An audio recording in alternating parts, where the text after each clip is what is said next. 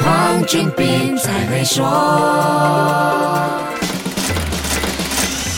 你好，我是黄俊斌。美国梦长久以来就像一个代表自由的标签，想要行动自由、思想自由、说话自由，甚至财富自由。美国就像是追求人生美梦的乐土。很多有钱人喜欢住在美国，因为金融市场发达，创业生态蓬勃，各种科技先进，国家的品牌形象还高档，有个美国身份，怎么看都不一样。这一切都不是好莱坞电影制造出来的美好感觉。美国梦确实曾经代表着稳定的工作和好雇主，只要努力。就能实现有车有房的美好生活。不过，这些美好的景象已经悄悄的改变。尤其这两年，在新冠疫情之下，大环境变得难以想象，甚至让无数人憧憬的美国梦变得苍白无力。新冠疫情改变了就业情况，给美国带来了大辞职潮，大量的劳动力离开工作岗位，经济活动恢复活跃之后，劳动力市场却显得疲惫无力，很多企业甚至留不住人才。不止这样，房产价格不断上升，美国现在也面对四十年来最严重的通货膨胀问题，百物上涨，连给车子添油，对很多人来说都成了一件奢侈的事。研究显示，美国现在有百分之三十一的人减少开车，百分之四十六的人减少外出用餐，百分之四十二的人改变了采购习惯，选择便宜的日用品，避免有品牌的商品。这意味着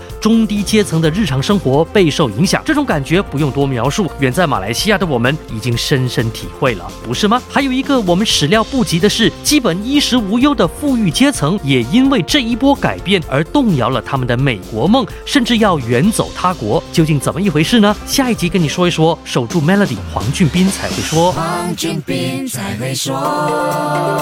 现在就通过 Maybank SME 抓住新商机，详情浏览 maybanktoyou.com 的 my slash SME 或致电幺三零零八零八六六八，需符合条规。